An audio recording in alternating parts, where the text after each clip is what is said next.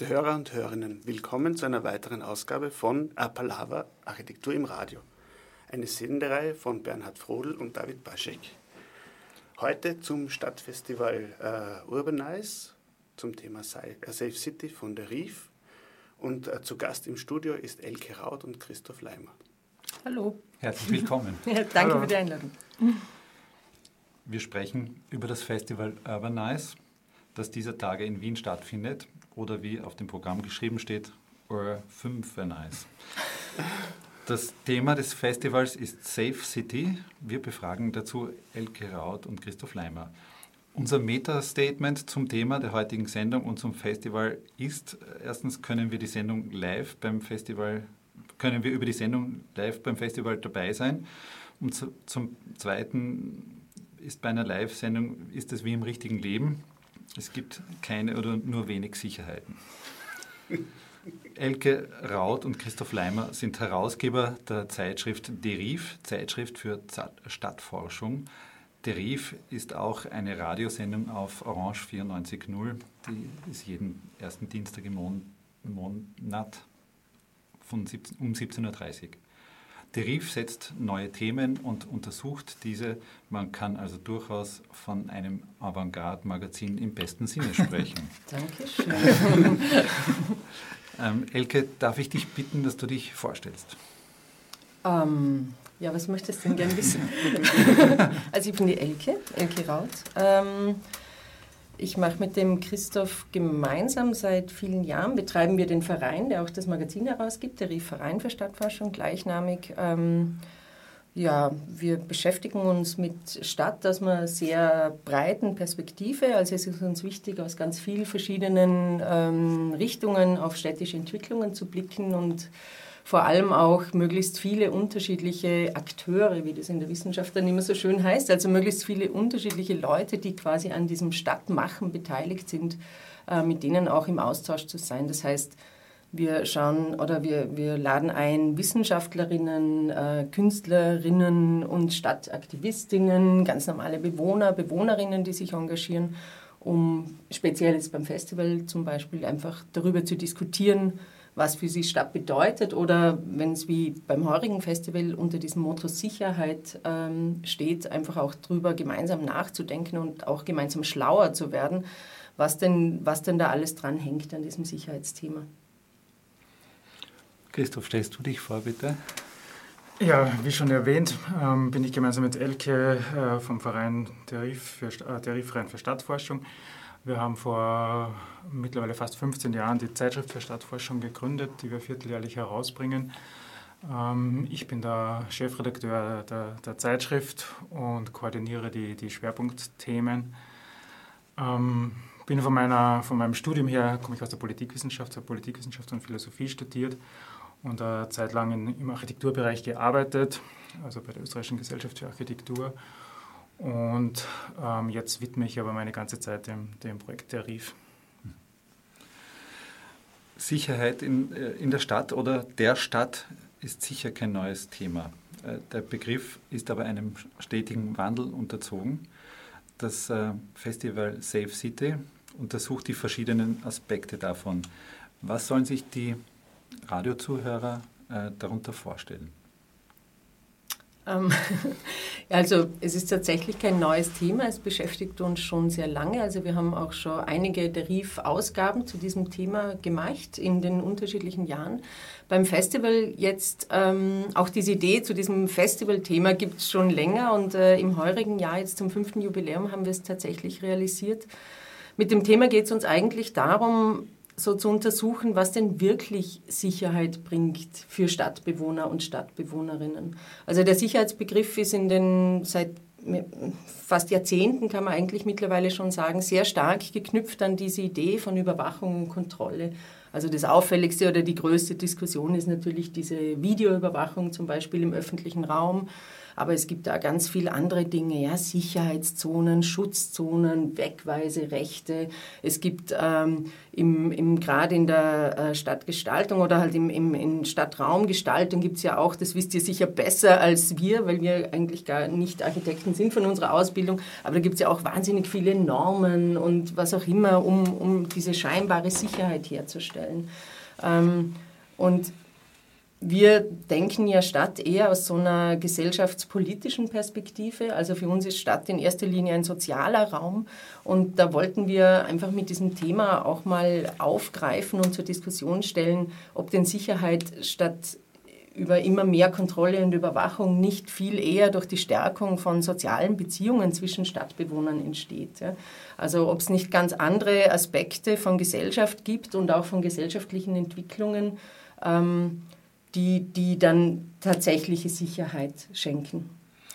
Äh, ich wollte eine Zwischenfrage, also Sicherheit war ja zum Beispiel die mittelalterliche Stadt hat auch schon den Sicherheitsaspekt gehabt mit einer Stadtmauer oder einer Stadtwache oder mit jemandem, der irgendwo auf einem Turm oben sitzt und schaut, ob irgendwo ein Feuer ausbricht. Also das gehört ja im Prinzip auch dazu, also zu diesem Komple Themenkomplex.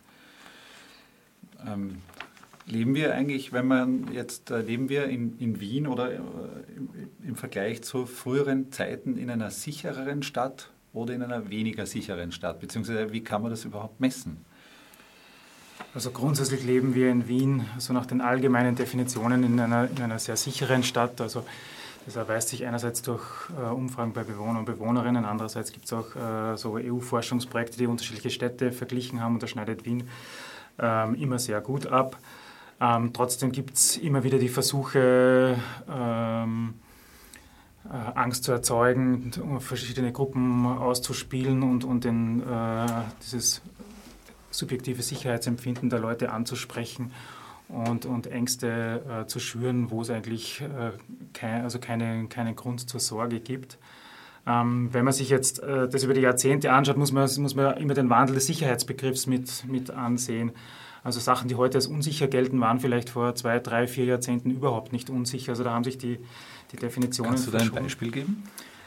Ähm, naja, zum Be äh, ein Beispiel, das in der Literatur auch immer wieder vorkommt, sind zum Beispiel so Raufhandel unter, unter Jugendlichen oder unter Schülern, die vor weiß ich nicht, in den 60er, 70er Jahren noch relativ normal waren und wo niemand daran gedacht hätte, die, die Polizei zu holen. Also weil man das einfach irgendwie, das hat einfach dazugehört in einem gewissen Alter. Also dass das, wenn es im Rahmen bleibt, ähm, äh, akzeptables, äh, akzeptables Verhalten ist. Und heutzutage neigen halt viele dazu, da sofort äh, Institutionen einzuschalten, die da den, den Streit schlichten. Also von Mediation bis zur Polizei müssen solche Sachen geregelt werden. Und das wird heute als, als Gefahr gesehen und, und vor allzu langer, also gar nicht so weit zurückliegender Vergangenheit, ähm, war das eine normale Verhaltensweise. Gibt es, ähm, weil, das auch ein, ein, ein Teilthema eurer, äh, des, des, Festivals ist, ähm, es geht auch, äh, hat sehr viel Sicherheit, auch, hat auch mit Wohnen zu tun und Immobilien. Gibt es eigentlich in Mitteleuropa, hätte mich interessiert, Beispiele für, für Städte, für ganze Städte oder auch Stadtteile, ähm, in denen äh, Immobilienprofit nicht wichtig ist oder nebensächlich? Es gibt in den letzten Jahren eine Entwicklung, dass ähm, sich die unterschiedlichen Städte sehr auseinanderentwickeln. Manche Städte entwickeln sich zu Metropolen, es, es ziehen viele Leute hin, die Einwohnerzahl nimmt zu. Es, es, gibt einen Druck auf den Immobilienmarkt. Das sind im deutschsprachigen Raum, also von Wien, wissen wir, dass, da, dass es da einen großen Druck gibt. Aber es ist äh, in München, Berlin, Hamburg und, und zum, vielleicht auch in Leipzig ist auch eine Stadt ähm, nicht anders. Das heißt, es gibt die, die Kategorie von Städten, die, die attraktiv sind, die Arbeitsplätze bieten, die Ausbildung bieten, die Möglichkeiten bieten. Und dann gibt es ähm, Städte, die in strukturschwacheren Gebieten sind dieses, und ähm, deswegen nicht so im Fokus der, der Immobilienwirtschaft stehen, weil, weil es eben also, äh, keinen, keinen Zuzug gibt, keine Zunahme der Bevölkerung und die eher mit dem Problem des Leerstands zu kämpfen haben. Das heißt, ähm, in Österreich ist das ja auch in, in Klein- und Mittelstädten, vielleicht in der, in der Obersteiermark und ähnlich, also die haben große Probleme, ähm, die Bevölkerung in, in, der Stadt zu halten und vor, vor der Abwanderung. Ähm, ähm, also äh, äh, Attraktoren in der Stadt zu bieten, damit die Leute nicht abwandern. Das heißt, in diesen Städten ähm, gibt es keinen Druck. Gibt es keinen Druck und, und deswegen gibt es auch weniger Interesse äh, von der Immobilienwirtschaft und, und es, es, ist weniger Profit, der gemacht werden kann.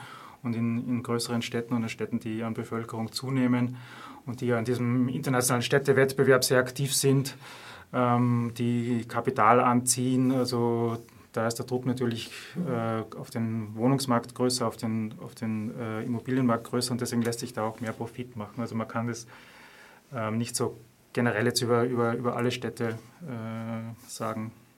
Ja, aber was man, glaube ich, schon äh, sagen kann und auch, wie ich finde, betonen muss, ist, dass es halt auch eine wirkliche Verschiebung gegeben hat am Immobilienmarkt seit vielleicht, ja, schwer äh, zeitlich immer festzumachen, aber sicher seit den letzten zwei Jahrzehnten oder so dass, äh, und ganz verstärkt noch seit der Finanzkrise, dass Wohnraum einfach sehr, sehr stark als Asset, wie man so schön sagt, ja, also als, als ähm, Anlageobjekt und als Objekt, mit dem man Geld machen kann, betrachtet, wird. Und diese ursprünglichste Funktion des Wohnraums, dass es einfach wirklich Raum bietet, um dort eben zu leben, die eigentlich am, am Immobilienmarkt, am klassischen, wo auch spekuliert wird etc., einfach zurücktritt. Ja.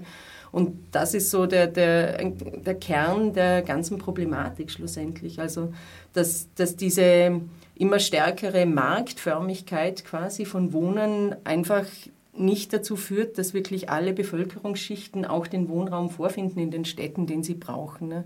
Und da wird eh sehr viel überlegt, was es für Lösungen geben könnte. Also in Wien gibt es zum Beispiel ja große Forderungen von vielen Leuten, auch so äh, Bewohnerinnen, äh, wie sagt man da, so Vertretungsgruppen, Initiativen, dass dass ähm, eigentlich die Forderung besteht, dass die Stadt Wien wieder anfangen müsste, Gemeindebau zu bauen. Ja? Also dass einfach diese Auslagerung, obwohl das Wien eh nach wie vor in einer sehr guten Lage ist, aber dass auch dieses genossenschaftliche Prinzip, wie es in Wien gibt, nicht für alle Bevölkerungsschichten den Wohnraum einfach zur Verfügung stellen kann. Und ähm, weil du gefragt hast, gibt es irgendwie Stadtteile, was auch immer. Ich meine, es gibt so einzelne Projekte, die meist selbst initiiert sind, ähm, die, die wirklich, aber die zwar interessante äh, Ansätze zeigen, aber halt tatsächlich mehr so kleine Funken sind an Ideen, wie es vielleicht auch anders gehen könnte. Es gibt zum Beispiel in Berlin das äh, sehr interessantes Projekt, das hatten wir letztes Jahr beim, oder vor zwei Jahren schon, das weiß ich jetzt gar nicht mehr, beim Urbanize Festival, das äh, Ex-Rota Print heißt es. Das ist ähm, eh, ehemalige Druckerei, wie der Name schon sagt, äh, im Stadtteil Wedding. Und ähm, das wird betrieben von Künstlern und anderen ganz normalen Bewohnern. Und die haben durch eine Schweizer Stiftung, die ihnen sehr günstig Kapital zur Verfügung gestellt hat, äh, geschafft, das zu kaufen. Und diese Stiftung hat die Auflage, dass ähm, das vertraglich so geregelt werden muss, dass dieses gesamte Gebäude komplett aus dem Markt quasi rausgenommen wird. Also das ist nicht mehr zu verkaufen, auch wenn da jetzt jemand aus dieser Initiative in zehn Jahren sagt, na war eh schön unsere jugendlichen äh, Ideen, aber jetzt würde ich gern Geld machen, dann geht das einfach nicht. Das ist vertraglich abgesichert durch so ein Erbpachtrecht äh, irgendwie. Und die versuchen ganz, also da, da ist auch nicht so eine so eine kleine Kunstenklave entstanden, so eine Creative äh, ja, Geschichte, sondern da, die versuchen durch einen ganz bewussten Mix von, äh, weiß ich was, Gewerbe, äh, sozialen Einrichtungen, Ateliers, ganz normale Wohnungen für Bewohner und Bewohnerinnen, ähm, einfach so kleinteilig die, die Vielfältigkeit der Stadt auch abzubilden und dadurch auch abzufangen, dass sie unabsichtlich quasi das Gebiet aufwerten, ja, weil da jetzt halt die Künstlerkolonne an, andockt. Und bisher funktioniert das, glaube ich, so, ist so Work in Progress, aber es gibt es seit mehreren Jahren und es funktioniert, glaube ich, auch ganz gut. Mhm. Ähm. Also ich habe da jetzt, äh, ich habe den Eröffnungsvortrag gehört bei euch. Äh, und da kam zur Sprache, wie die Sicherheitswahrnehmung der Bevölkerung in Hamburg funktioniert. Und zwar war das ja so, da gab es eine Landkarte eines, und ein wohlhabenderes Viertel. Da empfinden die Leute die Umgebung als sicher. Und dann das, die Innenstadt, wo sie auch noch hinkommen, war auch alles grün und sicher. Aber das rundherum war Rot und Krieg. Wodurch ergibt sich dann so ein eigenartiges Missverhältnis? Ist, wird das von den Medien so stark befeuert, dass die Leute das Gefühl haben, in der Umgebung, wo es die Wahrnehmung haben, ist alles recht gut, aber rundherum tobt der Wahnsinn. Also die Medien spielen da sicher eine, eine Rolle, aber es spielt auch eine Rolle, dass dieser Sicherheitsbegriff äh, viele Bedeutungen, die eigentlich in ihm stecken, gar nicht mehr, gar nicht mehr wirklich hat oder, oder, den, oder uns nicht bewusst ist, dass er diese Bedeutungen hat. Und, und ein Teilaspekt, äh, wenn man sich den Begriff anschaut, ist auch das Wissen. Also wenn man, wenn man über eine Umgebung oder einen Stadtteil oder über ein Stadtviertel Bescheid weiß und, und ein, ein Wissen hat, fühlt man sich sicherer. Und bei diesem erwähnten Beispiel im Vortrag war es halt genau so, dass die über ihre eigene Wohnumgebung, die sie, die sie täglich oder, oder oft nutzen, Bescheid wissen, sich wohlfühlen und in den Stadtteilen, wo sie gar nicht sind, also wo sie kein Wissen haben, was da wirklich los ist, haben sie das Gefühl, okay, das muss, das muss irgendwie dort gefährlich sein und wenn das dann mit Mediengeschichten noch unterfüttert wird, dann ähm, ähm, passiert das noch in einem viel stärkeren Ausmaß. Ähm, es gibt es gibt auch Untersuchungen, also wo die Leute befragt werden zu ihrem persönlichen äh, Sicherheitsempfinden oder ihrem subjektiven Sicherheitsempfinden, also was sie äh, welche Wege sie untertags machen, welche Wege sie in, der Nacht machen, was sie vermeiden und so weiter.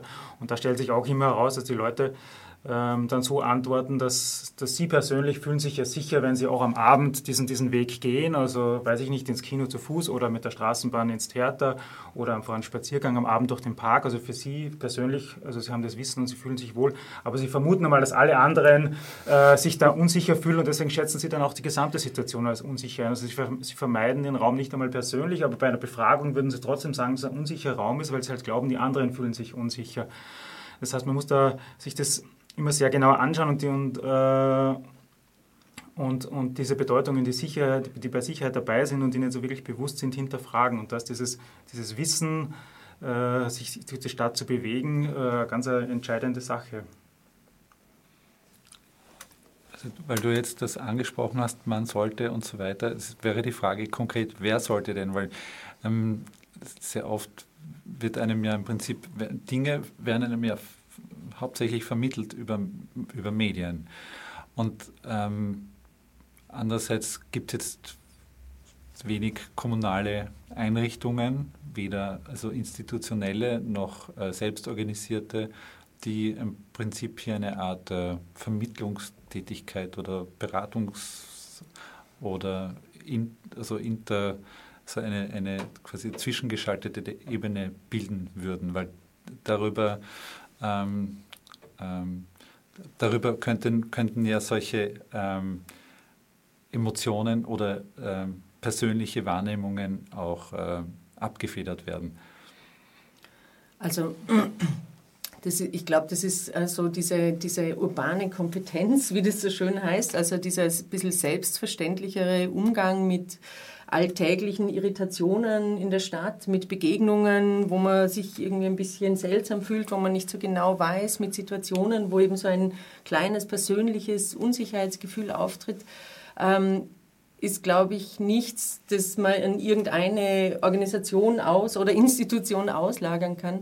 Da geht es, also im großen Maßstab, glaube ich, hat es sehr viel damit zu tun, dass wir dass es ein Bemühen dafür gibt, die Städte weiterhin heterogen zu halten. Also wirklich schauen, dass in den Stadtteilen, dass nicht diese homogenen, äh, schichtspezifischen Stadtteile entstehen, wo die Leute ja dann auch nur mehr sich selber treffen, ja, so quasi immer nur so Abziehbilder von sich selbst. Also alle, alle die irgendwie Mittelschicht sind, äh, akademische Ausbildung haben und, äh, und gerne vegetarisch essen um die Ecke, so in einem Viertel. Und äh, ja, also ich glaube einfach, diese ganz normale, dieser ganz normale alltägliche Umgang und die Begegnung ist mal ein, ein der großen großen Voraussetzungen, dass man nicht automatisch das Gegenüber als Bedrohung wahrnimmt. Ja.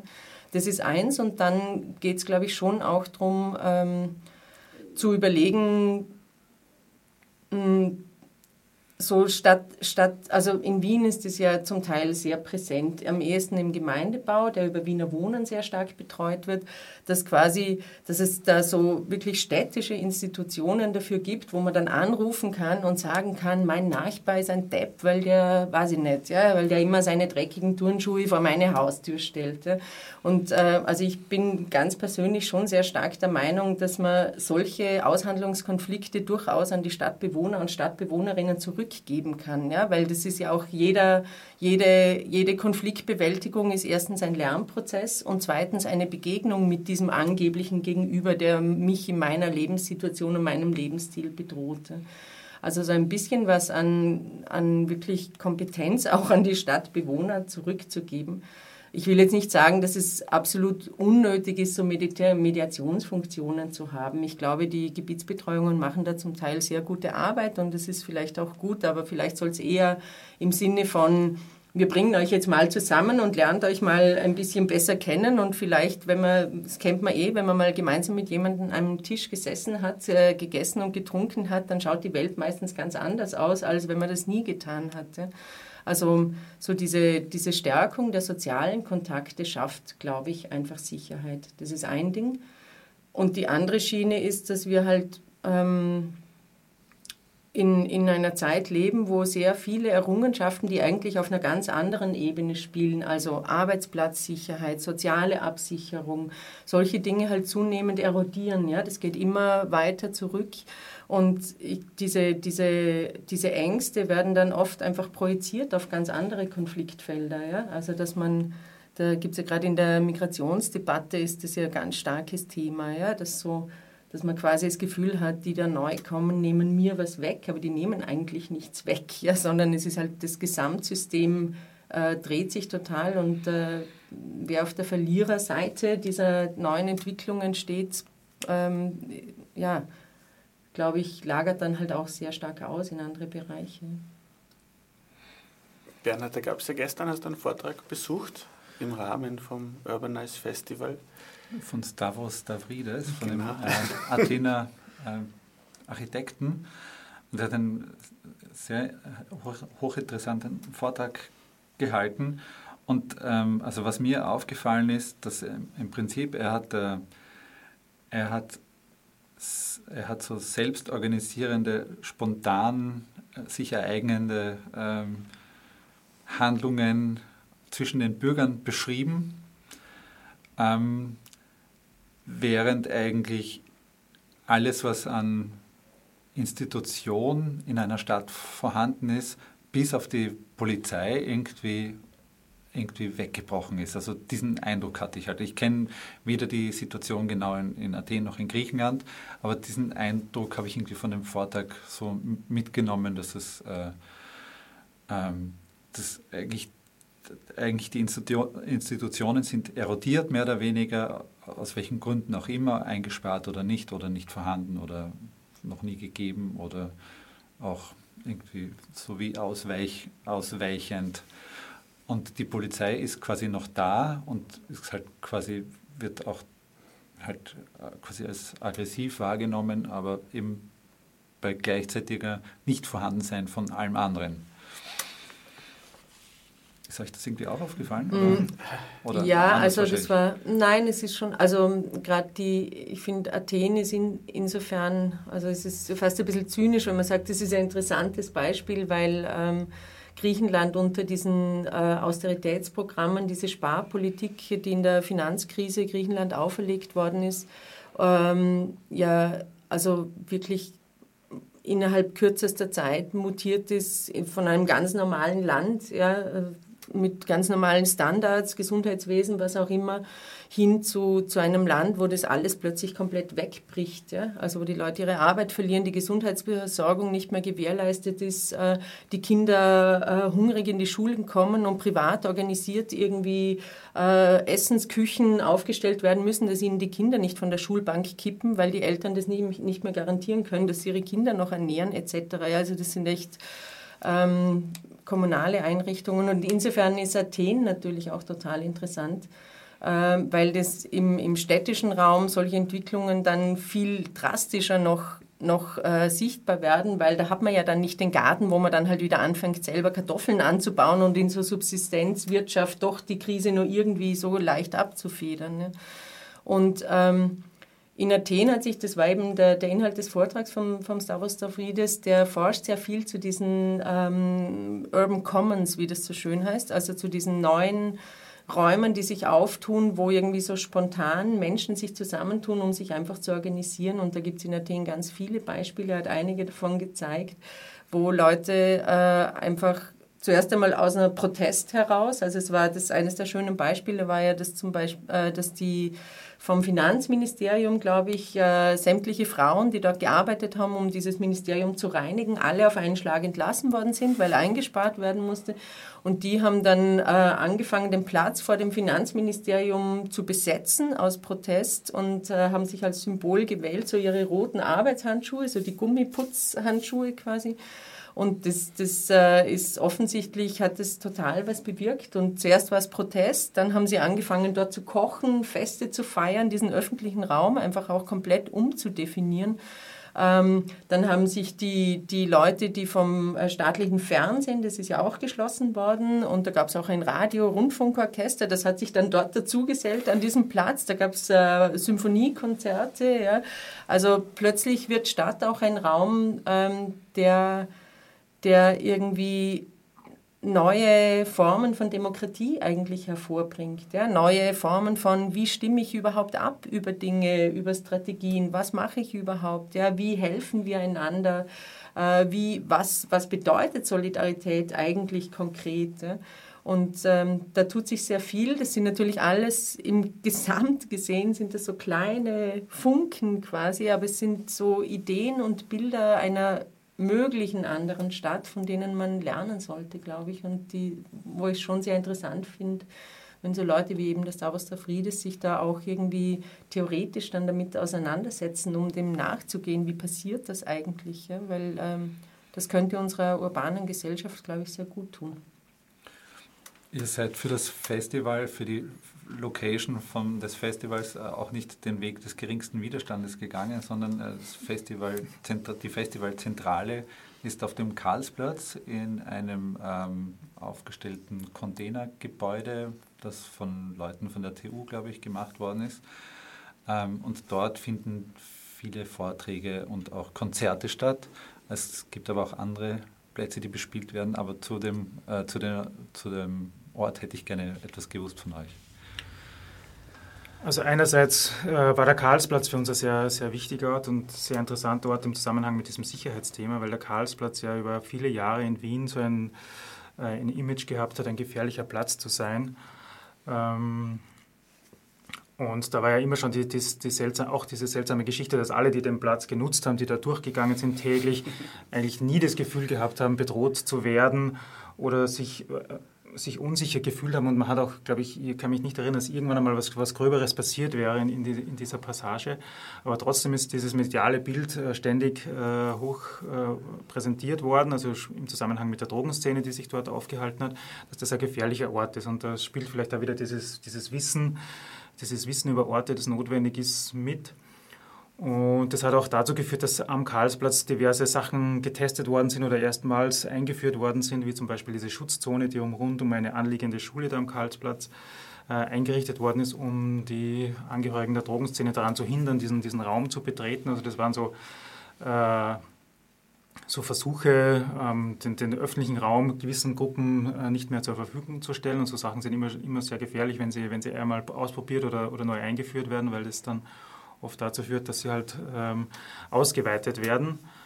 Und der Karlsplatz hat ja jetzt in den, in den letzten Jahren einen großen Umbau erfahren und äh, wird zum Kunst oder ist jetzt zum Kunstplatz Karlsplatz umbenannt worden, mehr oder weniger. Und die Passage wurde auch äh, generalsaniert und schaut jetzt ganz anders aus als früher und man sieht keine, keine Drogensüchtigen mehr.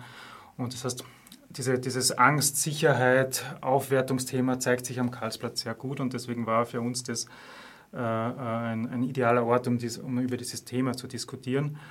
Und in Kombination mit dieser Möglichkeit, ähm, die, diese, äh, dieses Stadtlabor von der TU zu nutzen, ähm, haben wir das natürlich gerne in Anspruch genommen und sind sehr froh, dass wir einerseits thematisch an einem guten Ort sind, andererseits auch an einem sehr zentralen Ort sind, wo halt auch zufällig Leute vorbeikommen, die uns ansprechen und dann vielleicht auch zu einer Veranstaltung kommen, äh, zu der sie nicht gekommen wären, wenn wir irgendwo anders gewesen wären. Also man, man kommt mit den Leuten sehr gut in Kontakt und das ist auch sehr gut an dem Platz. Aber ich wollte noch dazu sagen, das Nicht-Institutionelle des Gebäudes, finde ich, passt hervorragend zu eurem Thema. Also Ja, das, äh, ich würde auch gerne die Gelegenheit hier vielleicht nutzen, mich nochmal beim Team Ausbüchsen zu bedanken via Radio. Die, das Team Ausbüchsen sind fünf der Studierenden, die äh, gemeinsam mit dem ähm, Design Bildstudio, das auf der TU, auf der Architektur angesiedelt ist, dieses äh, mobile Stadtlabor entworfen und gebaut und also wirklich komplett organisiert haben. Das Design Bild macht der Peter Fattinger, der, der ähm, quasi das immer anbietet als Möglichkeit, dass Studierende wirklich ein Projekt von 0 bis 100 quasi durch durchmachen können in allen Schritten. Und übergeblieben aus dieser, das waren 30 Studierende, glaube ich, das äh, mobile Stadtlabor ist im Herbst letztes Jahr eröffnet worden. Und ähm, Jetzt ist das Team Ausbüchsen, die fünf Leute sind übergeblieben, die das wirklich betreuen und die für uns auch speziell fürs Festival quasi so eine Festivalmöblierung auch gebaut haben. Und das sind so Module, also so Kistenmodule, die man ganz unterschiedlich zusammensetzen kann, die als äh, Podium funktionieren, als Sitzbänke, als Liegebänke und äh, alle aus, aus Holz gebaut ähm, muss ich gleich sagen. Ein Teil dieser wirklich schönen Möblierung wird nämlich zum Festivalabschluss, zum Festival Farewell am 12.10. um 19 Uhr im mobilen Stadtlabor versteigert werden. Also wer da das schon getestet hat oder auch das testen möchte, vielleicht einfach mal vorbeikommen und dann kann man am 12. mitsteigern. Also ich würde vorschlagen, wir spielen eine Musik, die ihr mitgebracht habt, bevor wir uns in die zweite Hälfte wagen, oder? Was, was, werden, was würden wir denn hören? Was würden wir denn hören? Wir haben mitgebracht ähm, eine Aufnahme, so ein Essohäuser-Lied heißt das. Äh, das ist eine Aufnahme, die äh, im Umfeld vom Recht auf Stadt Hamburg-Projekt äh, entstanden ist, als solidarische Komposition quasi um diese Initiative rund um die Essohäuser, die mittlerweile sogar abgerissen sind schon, aber da gab es einen großen Kampf darum, dass die nicht abgerissen werden, um die Leute, also da einfach auch Geld reinzuspielen. Die Musiker sind alle so im Umfeld von Goldene Zitronen, Ted Geier, äh, Rocco Schamoni, ich glaube so. Also wer jetzt genau alles dabei ist, weiß ich gar nicht mehr auswendig. Aber ja, wir hören es. Es ist sehr schön, finde ich. Hier sind The Good, The Bad and The Ugly mit dem Soundtrack für unsere Sache. Run it!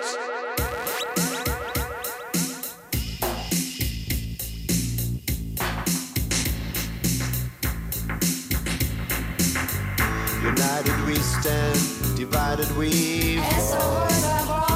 With our backs against the wall. United we stand, divided we fall.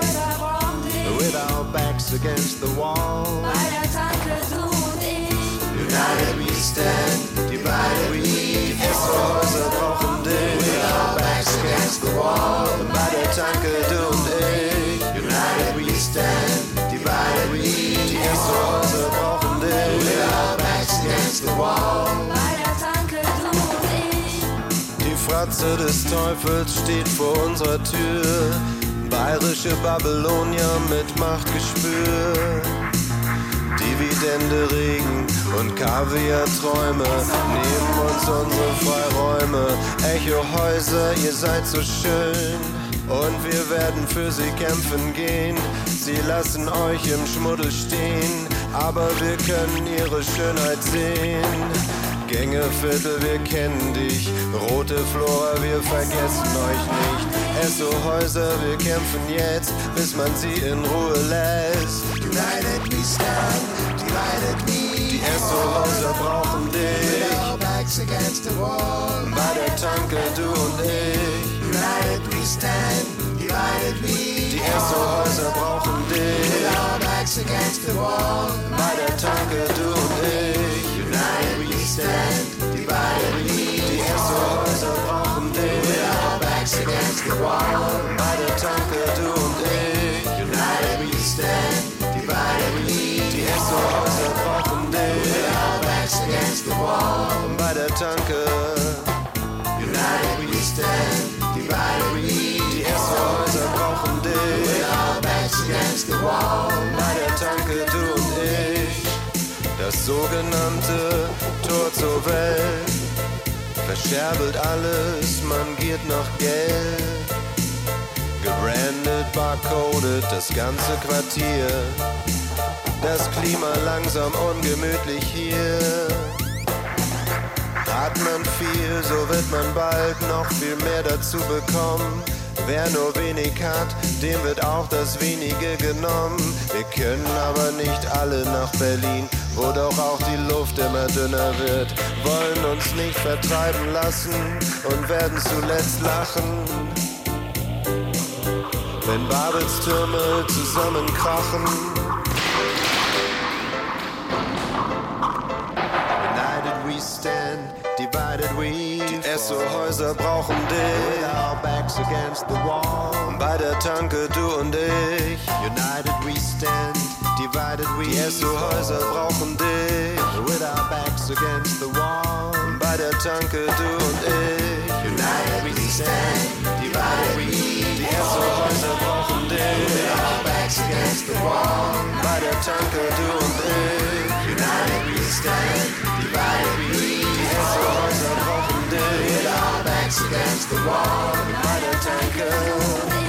United we stand, divided we against the wall.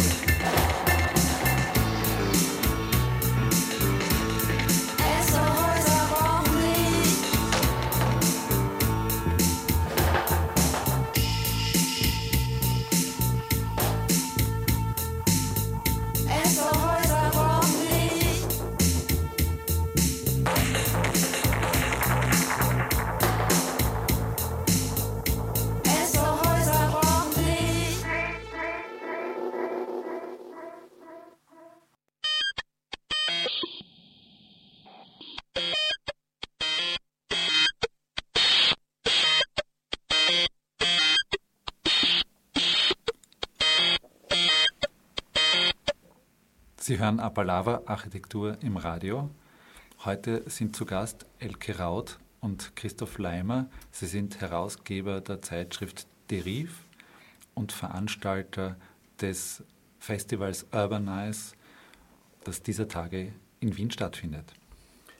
So, wir kommen zum zweiten Teil unseres Gesprächs und äh, ich hätte eine Frage zum öffentlichen Raum und zum Verhältnis zu so halböffentlichen Bereichen, äh, weil ich das Gefühl habe, aber vielleicht kann man das irgendwie messen, dass in letzter Zeit sehr viele große städtische Projekte öffentlichen Raum in halböffentlichen Raum überführen. Also es gibt ja zum Beispiel das Museumsquartier, wo wir uns alle bewegen und gerne ein Bierchen trinken würden, aber die Hausordnung hätte gerne, dass wir dieses Bierchen eben kaufen dort und nicht mitbringen. Und äh, ich habe äh, anlässlich des Ausbaus der neuen WU so eine Führung mitgemacht. Und die WU ist auf einem Campus, also in so einer Art Landschaft neben Prater. Und die Hausordnung hätte gerne gehabt, dass man da draußen nicht raucht. Die erste Frage, gibt es irgendwelche Messungen, ob öffentlicher Raum so eigentlich verloren geht, also ob sich das Verhältnis zwischen halböffentlichen und öffentlichen Raum äh, verändert? Und wie ist es da eigentlich mit diesen Leuten, die diesen halböffentlichen Raum quasi bewachen? Weil das ist ja nicht die legitimierte Polizei, sondern das sind irgendwelche Sicherheitsdienste, die wahrscheinlich ihre Mitarbeiter sehr schlecht bezahlen. Das heißt, die haben kaum eine Ausbildung. Und man weiß ja gar nicht, was die dürfen und nicht dürfen. Auf jeden Fall sind sie unangenehm. Oft.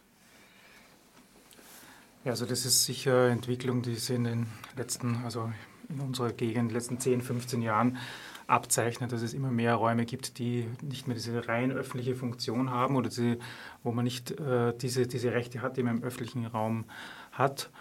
Und da hängt natürlich sehr viel damit zusammen, dass es mehr Kontrolle über diesen Raum geben kann. Also so wie das im Museumsquartier ist, da kann das halt dann einfach, äh, kann die Hausordnung durchgesetzt werden und es, kann, es können gewisse Sachen verboten werden. Und ein ganz guter Test, äh, also wenn man nicht weiß, ob jetzt ein Raum öffentlich oder, oder halb öffentlich oder nicht öffentlich ist, ist immer der Versuch, einfach äh, Flugblätter zu verteilen, also politische Flugblätter, weil im öffentlichen Raum darf man das ja, dass man Flugblätter verteilt. Und wenn man das im Museumsquartier versucht, kriegt man wahrscheinlich relativ schnell mal Schwierigkeiten oder, oder in anderen Räumen, die halt keine öffentlichen Räume sind.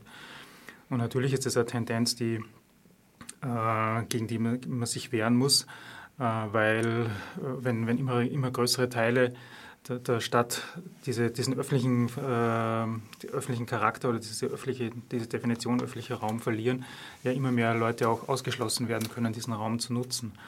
Und ähm, Das äh, ist wieder ein Aspekt, der zuerst schon angesprochen worden ist, also wir der Meinung sind, dass es sehr wichtig ist, dass unterschiedliche, Persön äh, unterschiedliche Personengruppen im öffentlichen Raum sich sehen, sich treffen und dass nicht manche ausgeschlossen werden und, und unsich, unsichtbar werden. Ja, und also speziell zu dieser Frage ähm, wird, wird auch die Sicherheit oder die Wahrung von Sicherheit immer stärker privatisiert, also durch Sicherheitsdienste. Das sind ja ähm, sehr oft so Aufgaben, die früher durch die Polizei oder so erfüllt worden sind, die man jetzt so ein bisschen auslagert.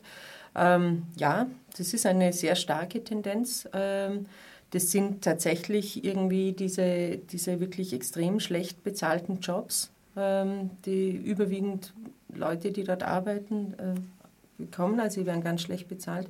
Und es ist tatsächlich, ähm, es kommt immer wieder zu so Übergriffen also der, oder so Ausweitung der Kompetenzen, die, die dann eigentlich gar nicht da sind. Also es gab jetzt gerade so ein äh, Protest in Linz zum Beispiel. Linz hat ja so eine private äh, Stadtwache, heißt es. Ich weiß nicht, ob es genau Stadtwache heißt, aber das ist sowas, was es in mehreren Städten gibt, wo quasi nicht die Polizei schaut, äh, irgendwie für die Sicherheit sorgt im öffentlichen Raum, sondern wo so ein privater Sicherheitsdienst dafür sorgt, der in erster Linie dafür zuständig ist, Leute halt auch zu vertreiben, Obdachlose, Jugendliche, die zu viel Lärm machen, vielleicht Menschen, die alkohol- oder drogenkrank sind, ja, so diese ganze. Und da ähm, gab es so einen, einen, Protest, weil ähm, jemand beobachtet hat, dass wie diese private Sicherheitswache von ähm, Bettlern und Bettlerinnen einen Ausweis verlangt. Ja? Und ich meine, Ausweispflicht, das ist irgendwie, also wenn überhaupt, dann nur durch die Polizei ja? und ganz sicher nicht durch irgendeinen Sicherheitsdienst. Das heißt, da, kommt, das, da verschwimmen auch diese, diese Grenzen total, wer da jetzt wofür zuständig ist. Ja? Ähm, wir haben dazu, das dann genau eigentlich zu dem Thema, darum sage ich das jetzt auch, am Freitag eine Veranstaltung im Wien-Museum, da haben wir den Volker Eick eingeladen. Äh, der hat jetzt gerade ein Buch veröffentlicht, das heißt uh, Urban Insecurities, Policing the Crisis. Also wo es auch sehr stark darum geht, wie man eben diese Entwicklungen durch die Finanzkrise und diese ganzen Sparprogramme versucht nicht gesellschaftlich zu lösen, ja, äh, sondern quasi polizeilich zu lösen. Und der forscht schon sehr lange genau zu diesem Thema Sicherheitsdienste und was das eigentlich alles mit sich bringt. Ja. Ist um 18.30 Uhr diesen Freitag im Wien-Museum. Das ist ja gleich neben der Festival. Genau, ja, Luftlinie 50 Meter und danach werden wir auch ziemlich wahrscheinlich die Festivalbar dann wieder aufsperren bei der Zentrale. Ja, ich habe dann, äh, als ich darüber nachgedacht habe, über diese halböffentlichen Bereiche, die klar sind, das Museumsquartier zum Beispiel, da ist mir aufgefallen, dass es viele so informelle Bereiche gibt, wo der öffentliche Raum verloren geht. Also wenn man jetzt heute zum Beispiel an einer Bank vorbeigeht, dann steht dort einer von diesen Sicherheitsmännern und engt eigentlich den Bewegungsspielraum ein. Das war früher nicht so. Und dann gibt es ja ganz viele, obwohl es Datenschutzrichtlinien und so weiter gibt, Kameras, die da den öffentlichen Raum miterwischen, obwohl es eigentlich irgendwelche Geschäfte äh, beschützen oder keine Ahnung, überwachen sollen. Und eigentlich wäre es interessant, das einmal zu erfassen, wie viel das ist und wo das eigentlich eingeschränkt ist. Also man könnte ja irgendwie ein, ein Quadrat sich herausnehmen und sich das anschauen. Hm. Ja, also gerade diese, diese wirkliche Inflation, das inflationäre Aufkommen dieser ganzen Überwachungskameras. Ähm, ist natürlich kompletter Wahnsinn. Ja? Und es, wir, wir hatten ähm, gestern im Stadtkino unseren ersten Film, Low Definition Control, von Michael Palm, der sich genau mit diesen Sicherheitsfragen, Überwachungsfragen irgendwie auseinandersetzt. Nicht nur jetzt im öffentlichen Raum, sondern zum Beispiel auch so im medizinischen Bereich, ja, wo halt immer mehr versucht wird, Sicherheit herzustellen, bevor man überhaupt weiß. Ja? Also so durch Gentests und man weiß dann schon, in fünf Jahren wird der Mensch Alzheimer bekommen oder so. Ja.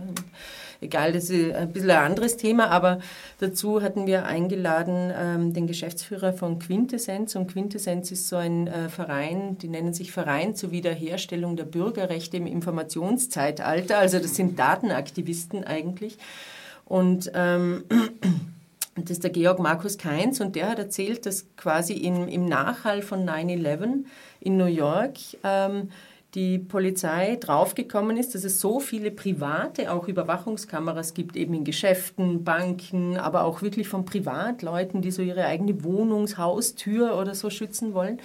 Ähm, dass es eigentlich extremst super wäre, wenn die Polizei Zugriff auf diese Daten hätten von diesen Überwachungs, weil sie einfach gemerkt haben, wenn wir diese Kameras zusammenschließen können, dann haben wir wirklich ein komplettes Bild von der Stadt. Also dann haben wir so gut wie jede Ecke überwacht. Ja, ähm, ja also das ist irgendwie schon ein sehr deutliches Zeichen, finde ich, dieser, dieser Überwachungswahn.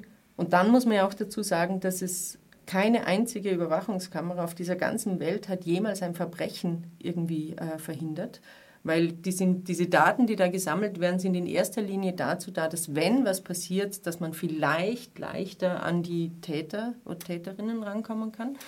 Ähm, und gleichzeitig äh, normieren die aber, das weiß man auch aus Studien, die normieren unser Verhalten extrem. Also ich bewege mich anders im öffentlichen Raum, wenn ich weiß, dass ich überwacht werde, wenn da Kamera ist, die mich aufnimmt. Ja.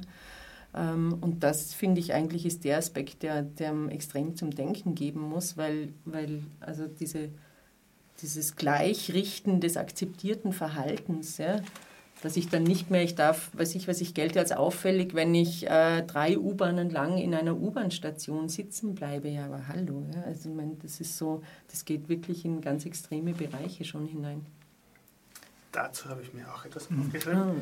ähm, weil man sich, also früher war die Stadt gleich mit dem Synonym einer gewissen Anonymität. Man kommt von, äh, vom Land in die anonyme Stadt. Aber heute, wenn jeder ein Handy einstecken hat, dann ist ja seine Bewegung in der Stadt perfekt aufgezeichnet. Also der, man braucht die, die Kameras sind ein nettes zusätzliches Asset, aber man kommt mhm. ja damit aus, dass man einfach immer diese Verbindungen des Handys zum Provider hat, der alle paar Schritte äh, die E-Mails abgleicht oder sonst irgendwas tut und damit die geografische Position festlegt.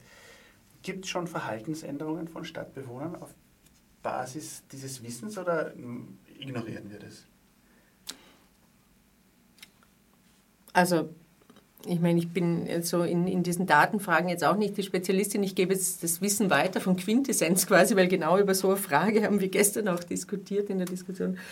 Ähm, es gibt sehr wenige Menschen, die es die tatsächlich ihr Verhalten ändern, glaube ich. Es entsteht langsam ein Bewusstsein, dieser NSA-Skandal hat da irgendwie sehr viel dazu beigetragen, aber es ist einfach trotzdem so, ich meine, ähm, es, dass man diese ganzen Tools und Gadgets, die wir da mittlerweile haben, die Smartphones und unsere Social-Media-Geschichten und was auch immer, die sind einfach auch schon so extrem verbreitet, dass man sich, dass man sich auch ganz schwer nur mehr rausnehmen kann. Ja?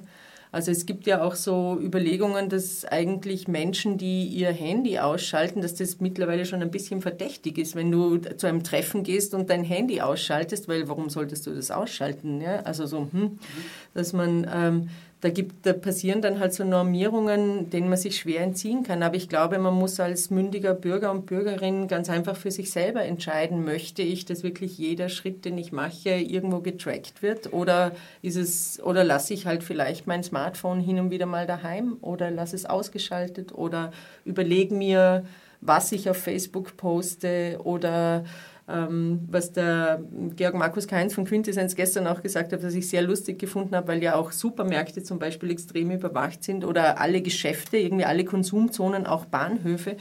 Und das ist ja psychologisch immer so angelegt, dass man so ganz einen bestimmten Weg geht. Ja, also im Supermarkt jetzt als Beispiel am Obst vorbei, dann kommt irgendwie das Brotregal, die Milch und so. Das ist ja alles tausendfach psychologisch ausgetestet, wie wir geleitet werden durch diese Märkte. Und auch die Überwachung ist auf das abgestimmt. Und er hat zum Beispiel gesagt, er geht immer in die Gegenrichtung. Weil alleine so diese kleinen Dinge, dass man eben nicht den also vorgegebenen Weg geht, sondern in, gegen den Uhrzeigersinn geht, diese Überwachungssysteme irgendwie schon ein bisschen durcheinander bringt. also kleine Alltagsinterventionen. Man trifft dann auch immer wieder Menschen, denen es gar nichts ausmacht, überwacht zu werden. Ja, ja, also es gibt diese wirklich, also auf gut Deutsch wirklich bescheuerte Saga von, ich habe ja nichts zu verbergen, warum sollte es mich äh, stören? Ähm, das Recht auf Privatsphäre ist wirklich so ein grundsätzliches Bürgerinnenrecht. Also das ist einfach so, dieses Recht, nicht überwacht zu werden in, in, bei jedem Schritt, ähm, das darf man, glaube ich, einfach nicht aufgeben. Ja? Also diese, und es gibt ja auch Beispiele, also gerade aus, der, äh, aus dem Stadtforschungsbereich, es gibt den Berliner Stadtforscher André Holm, der sehr bekannt ist eigentlich als äh, Gentrifizierungswissenschaftler, der das sehr untersucht. Und dem ist es tatsächlich vor ein paar Jahren passiert, dass er aufgrund äh, Überwachung ähm, irgendwie in diese Fänge der Polizei geraten ist, völlig unschuldig. Äh, und wirklich vom Frühstückstisch weg, von seiner Familie, von seinen Kindern, von so einer Sondereinsatztruppe verhaftet worden ist. Ja, da gab es große Proteste dann in der Wissenschaftscommunity und es war, konnte ihm auch nichts nachgehen. Aber äh, also er hat nichts gemacht, außer zur Gentrifizierung geforscht. Ja. Ähm, ja, also man gerät sehr schnell irgendwie durch Zusammenspiel von verschiedenen Komponenten in solche Überwachungsnetze, glaube ich. Ich würde mich nicht darauf verlassen, dass es egal ist, wenn ich nichts angestellt habe. Ja, vor allem. Ich wollte noch ergänzen, dass es ja auch eigentlich eigenartig ist, dass es ja noch gar nicht so lange her ist, dass, wir, dass es die großen Diskussionen gegeben hat über die Stasi und wie die in der DDR die Bürger äh, bespitzelt und überwacht hat. Und das war, alle waren ganz, ganz schockiert und, und erschreckt, was dort passiert ist. Und heutzutage hat man das Gefühl, dass es irgendwie äh, eigentlich viel, also viel flächendeckende Überwachung gibt. Und da soll man jetzt auf einmal unkritisch sein und das, das akzeptieren. Also das ist eigentlich äh, eine ganz ahistorische Betrachtung dieses Themas. Also weil man halt äh, dieses, diese Negativbeispiele oder diese, diese Gefahren, die damit verbunden sind, gar nicht mehr realisieren will oder gar nicht mehr daran denkt. Also ich hätte gern zum Ende dieser Sendung hätte noch eine Frage. Erstens, welche Highlights kommen noch? Was können sich die Hörer irgendwie äh, noch ins, in den Terminkalender schreiben? Und wie wird dieser ganze Inhalt, gibt es dann irgendwie eine Sondernummer von der RIF oder so? Kann man das dann nachlesen? Nachhören kann man es bei uns. genau, Na, wir hören einfach eure Sendung nach. Ähm, also die Vorträge werden nur kurz zur Dokumentation, die Vorträge werden aufgezeichnet und werden in wann auch immer wir es schaffen, sie online zu stellen, online gestellt, dass man das auch nachhören kann, also als Videos quasi, als äh, Bild. Ähm, es gibt jetzt schon eine Festivalausgabe von der RIF, die quasi dieses Thema Hintergründe beleuchtet. Das ist das andere. Und zu den Highlights mh, hm, suchen wir uns welche aus. Also ich würde mir aussuchen, es gibt zwei Stadtexpeditionen, die quasi diese, diesen Aspekt von Sicherheit, nämlich diese Stärkung von sozialen Beziehungen und vielleicht auch Wege zu einer solidarischeren Gesellschaft sehr gut illustrieren. Da ist eine heute um 16 Uhr, das heißt Stadtexpedition 1, da geht es um das Thema Ressourcen und wir besuchen Tauschkreise, Kostnixläden ähm, und diskutieren mit denen, wie sowas eigentlich funktioniert und geht. Und die zweite Stadtexpedition ist diesen Mittwoch ebenso um 16 Uhr. Ähm, da geht es um das Thema Bildung. Das haben wir jetzt gar nicht drüber gesprochen, aber dass natürlich der Zugang zu Bildung irgendwie eines der großen Sicherheitsfaktoren ist in der heutigen Gesellschaft, wo das immer wichtiger wird. Ja? Also, und dort besuchen wir, bei dieser Bildungstour besuchen wir ähm, die Initiative PROSA, das heißt Projektschule für alle, die Bildungsabschlüsse für jugendliche Asylwerberinnen äh, durchführt, das privat organisiert. Dann besuchen wir einen äh, Female Hackerspace, das mhm. Miss Balthasars Laboratory. Äh, ja, sehr schön, das sind, die sind super. Und äh, dann besuchen besuchen wir noch einen ähm, autonomen Druckraum, die quasi diese Wiederaneignung der Produktionsmittel, wie das bei Marx so schön heißt, in die Praxis übersetzen und äh, Druckmaschinen zur Verfügung stellen, billige Möglichkeiten, um Dinge zu verbreiten, zur Verfügung stellen und auch dieses Wissen weitergeben. Das sind so ein bisschen Highlights von mir. Und du? Magst du vielleicht noch diese Veranstaltung am Sonntag zur Teilnahme aufrufen? Ah, das muss ich, genau, das ist natürlich überhaupt das Highlight. genau. Ähm, wir widmen seit letztem Jahr den letzten Festivalabend ähm, quasi ähm, den Stadtbewohnern und Stadtbewohnerinnen, insofern als wir dazu aufrufen, Projekte in der Stadt, an der Stadt, die quasi im Sinne eines guten Lebens für alle und für solidarischere Stadtgesellschaft irgendwie arbeiten, machen wir die Bühne auf. Äh, Man kann kommen, jeder hat sechs Minuten. Die Art und Weise, wie präsentiert ist, ist völlig frei. Man kann das vortanzen, vorsingen oder einfach ganz klassisch drüber reden. Ähm, Und danach wird gefeiert. Genau. Einfach uns kurze E-Mail schreiben, mail at urbanize.at oder auf der Website nachschauen und ähm, wir quasi laden zur Open Stage für Stadtinitiativen. Super. Ja, ich will noch auf eine Veranstaltung am Samstag hinweisen, weil da ganz viele Themen, über die wir heute gesprochen haben, äh, sichtbar werden. Und zwar machen wir, macht der, Marc Diebecker für Urbanize eine Führung am Praterstern. Und diese, alle diese Themen, öffentlicher Raum, halböffentlicher Raum, Überwachung, Margi also Verdrängung von margi- marginalisierten Personengruppen ist, sind da sehr gut sichtbar. Und der Marc Diebecker hat, hat sich den in den letzten Jahren angeschaut. Ähm, und es ist ja insofern interessant, dass der Praterstein im zweiten Bezirk ja in einem, in einem Bezirk liegt, der sehr viele Aufwertungsprozesse erfahren hat. Also da kommen, kommen ganz viele Sachen zusammen, die sich an, die, an, dem, an, an dem Ort ähm, sehr gut zeigen. Und dann Ich vielleicht möchte zum Praterstein dazu sagen, dass ich glaube, dass Architektur, die nicht gelungene Architektur des Pratersterns eine entscheidende Rolle spielt. Auch. Ja, also das ist auch, also auch der, auch der Umbau des Pratersterns ist, ist, ist, ein- ist ein Thema, das, über das man bei der Veranstaltung diskutieren kann. Ähm, Und wenn wir gerade bei Architektur sind, will ich auf noch noch eine Veranstaltung hinweisen, die ist morgen im Architekturzentrum um 19 Uhr. Ähm, da haben wir vier Architekturbüros oder vier, vier Architekten eingeladen, ähm, die unter dem Titel Building Solidarity uns über ihren, ihre Konzepte äh, berichten, wie man mit, mit Architektur oder über Architektur äh, vielleicht äh, soziales Zusammenleben stärken kann oder wie man auf Nachbarschaft reagieren kann oder wie man äh, Projekte umsetzen kann, die jetzt äh, über den, den Bau hinaus wirken.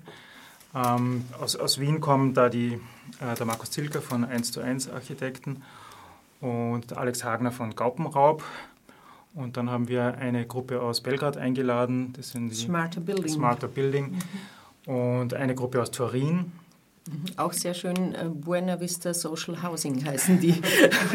Und also interessant war es für uns auch irgendwie die äh, Gäste aus Städten einzuladen, die eine ganz andere äh, Auseinandersetzung mit dem, mit dem Umfeld haben, als, als das in Wien der Fall ist. Also in Wien kennen wir uns ja ganz gut aus, weil in Belgrad zum Beispiel äh, ist der ist die, die, der, der, der wohnungspolitische Kontext zum Beispiel ein völlig unterschiedlicher und deswegen ist es interessant, diese äh, vier Positionen zu präsentieren. Genau, 19 Uhr AZW, Dienstag. Gut. 57 Minuten gehen irrsinnig schnell vorbei. Wir danken unseren Gästen, Elke Raut. Und Christoph Leimer, Äh, Das war eine weitere Ausgabe von Apalava, Architektur im Radio, eine Sendereihe von David Baschek und Bernhard Frodel. Das nächste Mal wieder am ersten Montag im Monat. Das 3. ist November. 3. November und es geht um Streetwork. So viel darf ich, glaube ich, schon verraten. Ähm, wir wünschen einen schönen Nachmittag und noch viel Spaß mit dem Festival. Dankeschön.